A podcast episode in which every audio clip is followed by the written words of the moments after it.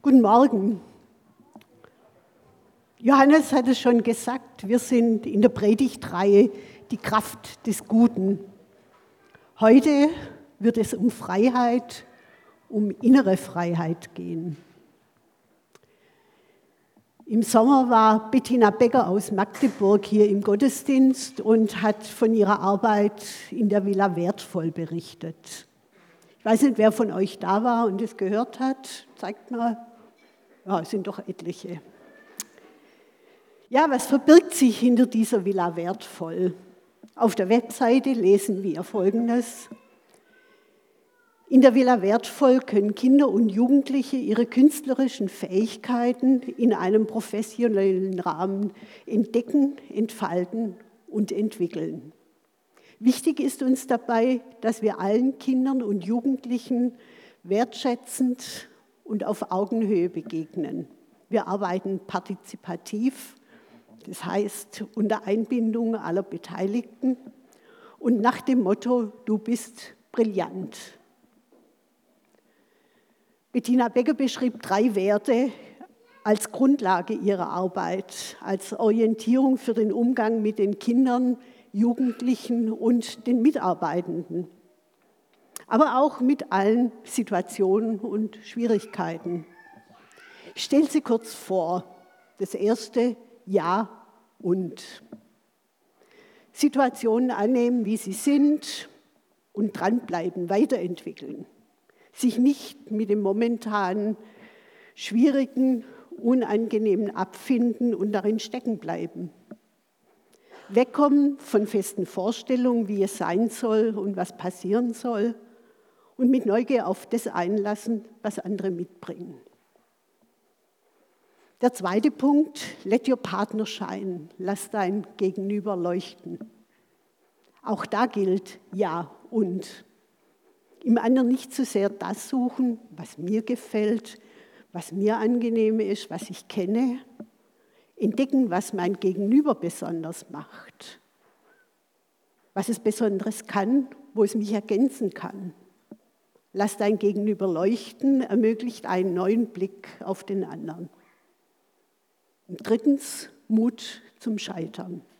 Scheitern? Ja und mutig weitermachen. Und jeder dieser Punkte wäre jetzt im Grunde eine eigene Predigt wert. Ich möchte mit euch anschauen, was ist das Verbindende dieser Werte, dieser Grundlage im Umgang mit Menschen und Situationen. Was Bettina Becker beschrieb, schmeckt für mich nach Freiheit. Da spüre ich eine Leichtigkeit. Und ich stelle mir vor, das kann einen Raum für das Gute eröffnen und die Kraft des Guten freisetzen.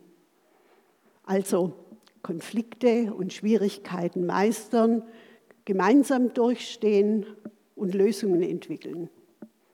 Wertschätzung erfahren. Dazugehören ohne Wenn und Aber keine Angst haben vor Kritik, vor Fehlern, vor Versagen.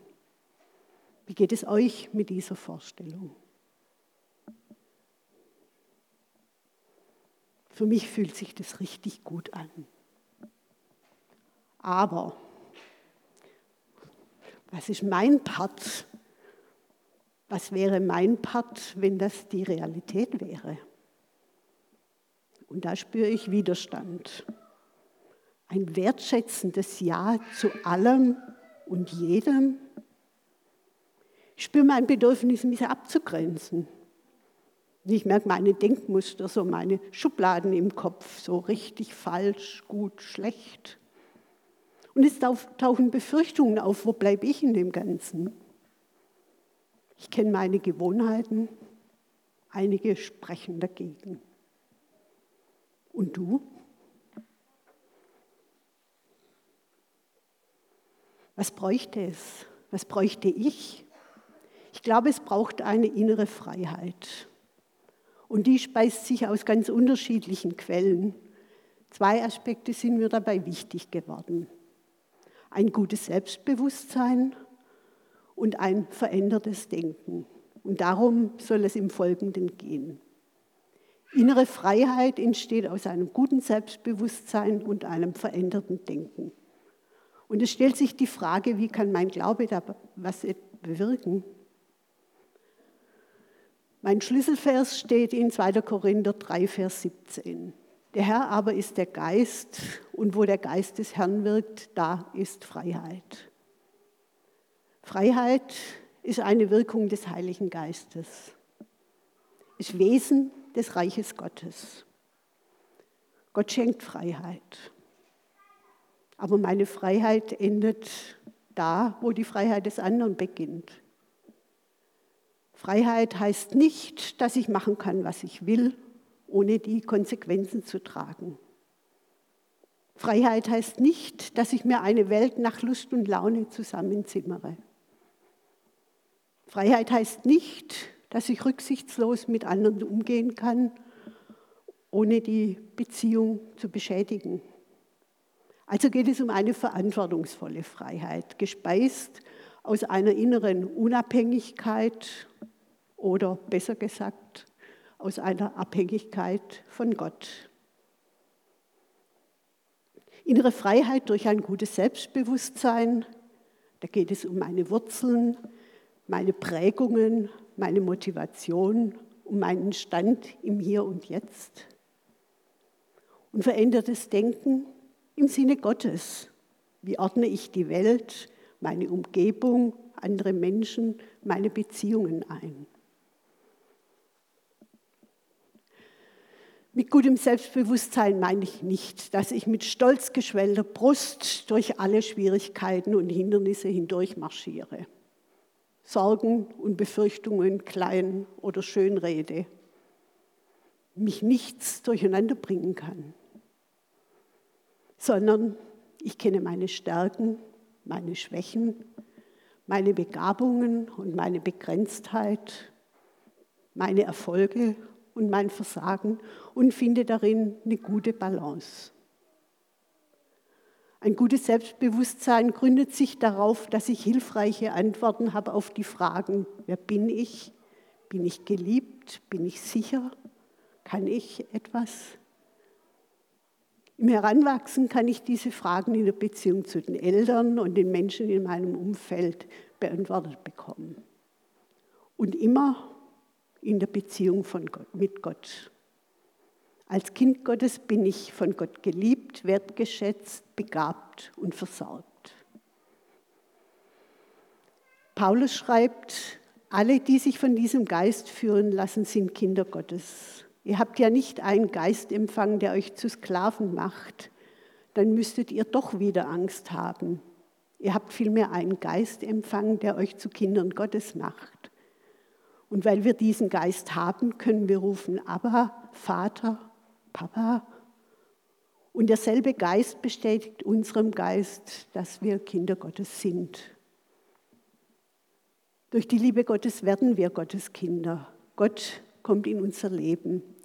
Er berührt unser Herz und nimmt uns hinein in eine unübertreffliche Nähe. Darin sind wir geborgen und umfangen. Sie umgreift uns, was auch immer aus uns werden mag.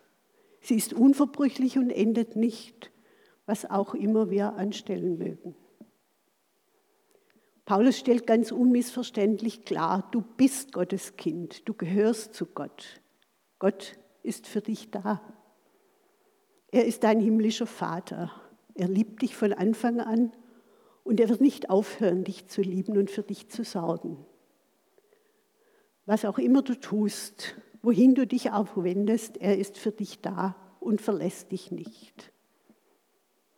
In dieser Gewissheit kann ich mit Situationen, Schwierigkeiten, Krisen anders umgehen, vielleicht zu einem Ja und finden. Michael lebt in der Türkei als Missionar. Er hat letzten Sonntag davon berichtet, dass er festgenommen und drei Tage festgehalten wurde. Und es war unklar, was mit ihm geschehen würde, ob er nach Deutschland abgeschoben würde.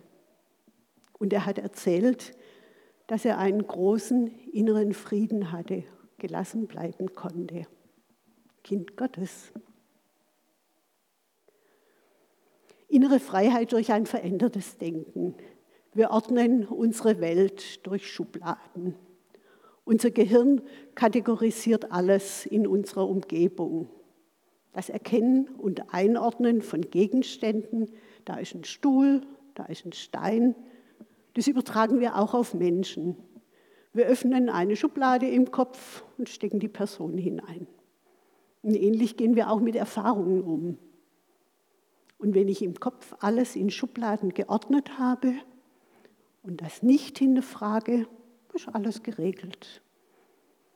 Das ist nicht unbedingt sinnvoll und entspricht nicht immer der Realität. Wir versuchen uns die Welt verständlich zu machen, um genau zu wissen, was richtig und was falsch ist.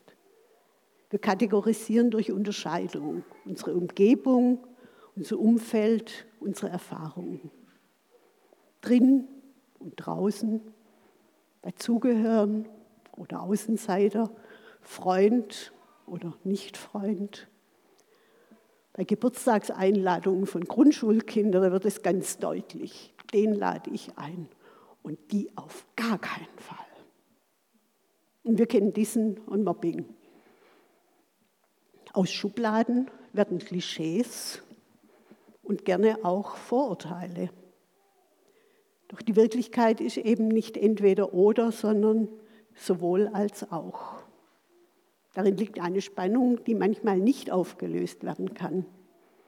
Und mit klaren Feindbildern, da lebt es sich einfach leichter. Bei der Frage, wer ist Deutscher oder Migrant oder wie auch immer das jetzt korrekt bezeichnen mag, da wird ganz offensichtlich, da braucht es ganz viele unterschiedliche Schubladen.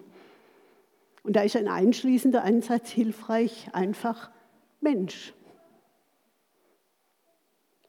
In der Flüchtlingskrise 2015 habe ich da eine ganz entscheidende Erfahrung gemacht.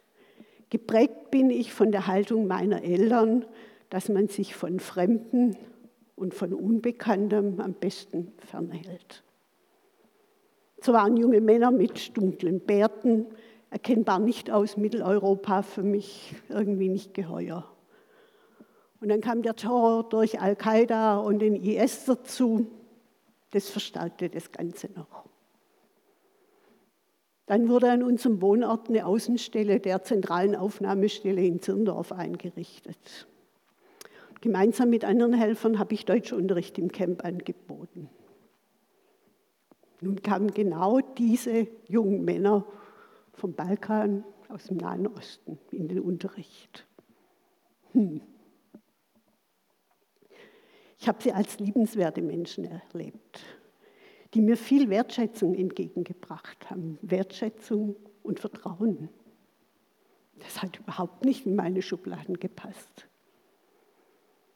Die Begegnungen eröffnen mir neue Erfahrungen, weg von der Abgrenzung hin zu einer Annahme des mir Fremden.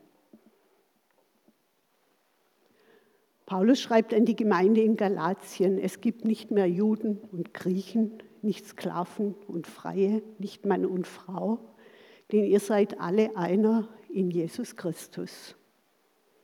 Finde ich eine Haltung, in der es um Öffnung und Wertschätzung geht, im Gegensatz zu einer Bewegung des Ausgrenzens, Ausschließens, Abwertens. Eine echte wertschätzende Offenheit für die Begegnung mit fremden Lebensstilen, Denkweisen, gesellschaftlichen Milieus, Kulturen und Religionen, das setzt ein tragfähiges, gutes Selbstbewusstsein voraus. Wir können lernen, widersprüchliche Ideen zusammenzusehen. Wir können lernen, Fremdes und Neues in unsere Gedankenwelt aufzunehmen. Wir können lernen, eigene Deutungen zu finden, eigene Standpunkte und dabei Deutungen und Standpunkte aus anderen Perspektiven stehen zu lassen. Der Reichtum an Ideen, Normen, gesellschaftlichen und persönlichen Unterschieden ist wunderbar. Aber er ist nur zu handhaben, wenn wir es schaffen, alles unter einen Hut oder in einen Kopf zu bekommen. Ein sowohl als auch, ein Ja und zu denken und zu leben. Der Mensch hat die Freiheit und die Verantwortung zur Entscheidung, auch im geistlichen Bereich in der Bibel finden wir Begriffspaare mit unterschiedlichen Polen. Rechtfertigung, und Heiligung, Wahrheit und Barmherzigkeit, Gegenwartsverantwortung und Zukunftshoffnung, Buße und Vergebung, gegen Gerechtigkeit und Gnade, Selbstverleugnung und Selbstverwirklichung. Kann ich darin eine Ausgewogenheit, eine Balance finden, denken und leben? Elia ist da gut. Hier kommen Menschen zusammen mit ganz unterschiedlichen Hintergründen. Alter, Familiensituation, Konfession, Glaubensprägungen, mit unterschiedlichen spirituellen Erfahrungen. Anbetung mit Lobpreisliedern und Kontemplation. Es gibt Kindertaufe und Kindersegnung. Eine Vielfalt, die einerseits ein großer Reichtum ist, aber auch Spannung mit sich bringt. Was uns verbindet, ist unsere Beziehung zu Jesus. Wo der Geist des Herrn wirkt, da ist Freiheit, das Wirken des Heiligen Geistes.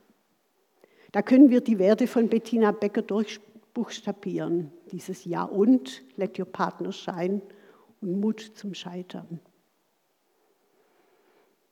Ja und, das Leben besteht nicht aus lauter Highlights. Es gibt Situationen, die mich herausfordern. Und Verlust, Bedrohung, Unbekanntes. Wie bewerte ich eine Situation? Sehe ich das Glas halb leer oder halb voll? Wiegen Bedenken und Befürchtungen schwerer als die Chance? Da kann mir die Gewissheit helfen, dass ich von Gott geliebt, wertgeschätzt und versorgt bin. Er ist in jeder Situation Herr der Lage. Gott hat für mich eine Perspektive, gute Gedanken und Pläne. Er bietet vielleicht nicht sofort die Lösung, doch er gibt Kraft durchzuhalten und zu vertrauen. Ich zitiere Paulus. Unsere Kraft kommt von Gott und nicht aus uns selbst. Wir stehen von allen Seiten unter Druck, aber wir werden nicht erdrückt. Wir sind ratlos, aber wir verzweifeln nicht. Wir werden verfolgt, aber wir sind nicht im Stich gelassen. Wir werden zu Boden geworfen, aber wir gehen nicht zugrunde. Wir dürfen unsere Gedanken reflektieren. Woraus speisen sie sich? Und sind sie im Sinne Gottes? In schwierigen Situationen geraten wir oft ins Zweifeln an uns, an Gott. Unsere Bedenken, Befürchtungen, Ängste werden übermächtig. Unter Druck sein, ratlos, hilflos, ohnmächtig. Ja, und wir haben einen Gott, der auf unserer Seite ist.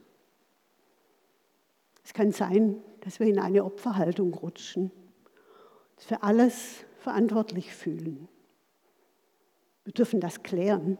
Wer ist tatsächlich verantwortlich? Ist es okay, wenn ich mich gerade ratlos, hilflos fühle?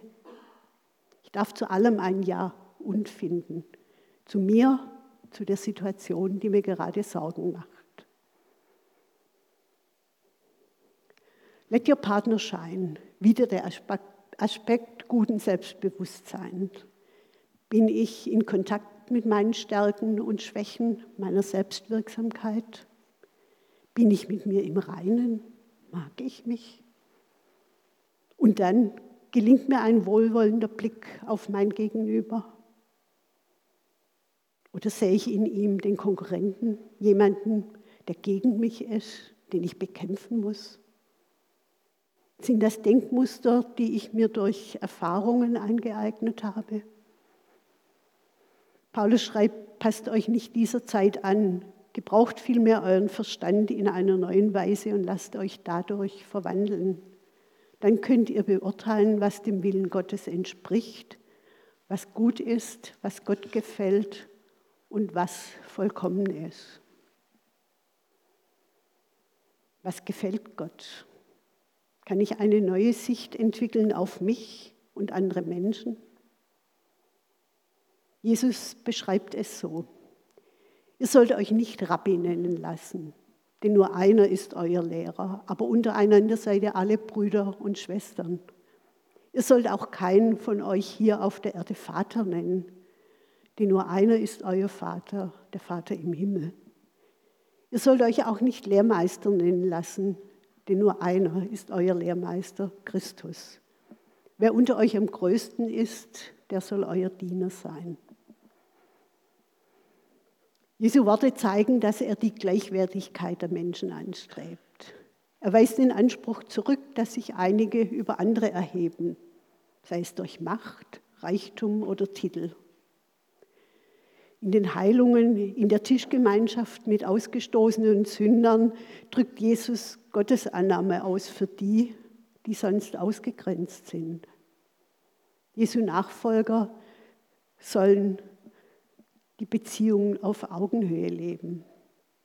Sie sollen hierarchische Strukturen wie Herr und Sklave, Lehrer und Schüler abschaffen. Keine Schubladen, denn wir alle sind Geschöpfe Gottes, seine geliebten Kinder. Mut zum Scheitern. Wir alle kennen Scheitern, Fehler, Versagen in unterschiedlichen Zusammenhängen. Ein Projekt, in das ich viel investiert habe, misslingt. Ich übernehme eine Aufgabe, ich kann das und ernte viel Kritik. Ich suche das Gespräch, um eine Konfliktsituation zu klären. Der andere blockt, verletzt mich. Ich werde ausfällig, gescheitert. In einer Freundschaft tun sich plötzlich Gräben auf. Scheitern. Bettina Becker berichtete, dass sie einen Schnuppertag in der Villa wertvoll anboten. Und es kam niemand. Vielleicht sind gerade die Rahmenbedingungen ungünstig. Ich habe einige Jahre in der Kirchengemeinde Kinder- und Familienarbeit gemacht. Dann wechselten mehrfach die Pfarrer. Ich habe mich jedes Mal bemüht, mich wieder einzubringen. Die Vorstellungen waren zu unterschiedlich. Ich habe kapituliert, gescheitert. Zunächst hat es sich so angefühlt. Doch manche Angebote, die ich damals angestoßen habe, gibt es bis heute. Gescheitert? Und was, wenn ich vor lauter Bedenken nicht aktiv werde, hundertprozentige Sicherheit will, dass es klappt? Dann verpasse ich vielleicht Möglichkeiten, etwas zu bewegen. Innere Freiheit ermöglicht, ehrlich hinzuschauen. Woran messe ich das Scheitern? Worin besteht für mich Erfolg? Ich kann mir eingestehen, dass ich das nicht hinkriege, dass ich mich überschätzt habe einen Fehler gemacht habe, ein Konflikt nicht zu klären ist? Oder habe ich die Messlatte zu hoch gelegt? Martin hat neulich über das Wachsen und Begießen gesprochen. Vielleicht sehe ich noch nicht, dass mein Einsatz etwas bewirkt. Kann ich damit leben? Aus manchem Seelsorgegespräch bin ich herausgegangen und habe mich gefragt, hat sich da jetzt irgendetwas bewegt? Hat es der Person irgendetwas gebracht? Umso erfreulicher, wenn ich später eine Rückmeldung bekommen habe und erstaunt war, wie viel ein einziges Gespräch an Veränderung gebracht hat. Wie definiere ich Erfolg oder Scheitern? Vielleicht habe ich an mich den Anspruch, alles richtig zu machen. Aber Gottes Liebe ist bedingungslos. Ich darf aus der Freiheit heraus, die Gott schenkt, ehrlich werden vor mir selber. Wo bin ich unvollkommen, träge, egoistisch, nachtragend? Wo spüre ich die Erwartungen anderer an mich und gerate unter Druck? Wo habe ich Lebenserfahrungen, die mich prägen?